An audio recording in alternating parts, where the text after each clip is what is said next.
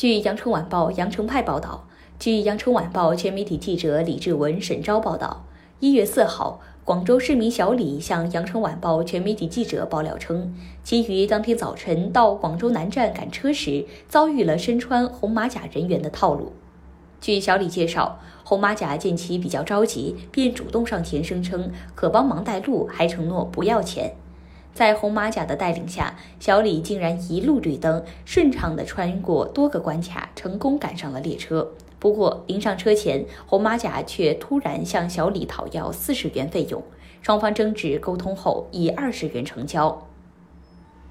上述报道发出后，引发了网友的热议。一部分网友表示。红马甲帮助旅客提行李，从而收取一定费用是合理的。这样的红马甲全国到处都有，只是红马甲在服务前要明码标价，事先跟旅客讲清楚，不能欺骗。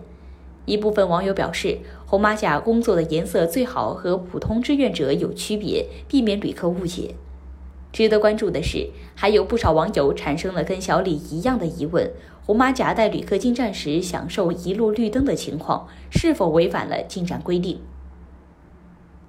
对此，广铁集团专门回复羊城晚报全媒体记者表示，经查，小李进站过程均遵循了车站防疫亮码、人脸核验、安检等规定，但红马甲确有对服务收费解释沟通不到位等问题，从而造成了误解。铁路部门对由此给旅客小李带来的不适体验表示歉意，并表示会将红马甲做出调离岗位的处理。广铁集团回复全文如下：针对四号网上关于有偿代客进站畅通无阻、广州南站红马甲这波操作合规码的报道，铁路部门首先对由此给旅客小李带来的不适体验表示歉意，迅速联合公安部门开展调查。经调查确认，报道中穿红马甲的刘某是小红帽搬运装卸服务公司的员工，在火车站从事代客搬运行李服务。当日清晨，刘某帮旅客小李拿行李，并引导他走了快速进站通道，但刘某工作马虎，存在对服务收费解释沟通不到位等问题，让旅客产生了一定的误解。据监控查验，旅客进站过程均遵循了车站防疫亮码、人脸核验、安检等规定。小红帽搬运装卸服务公司收费是按照政府有关部门文件执行的，按每件长加宽加高一百三十厘米以下、重量二十公斤以下行李搬运二十元收费，并在车站问询处张贴标价。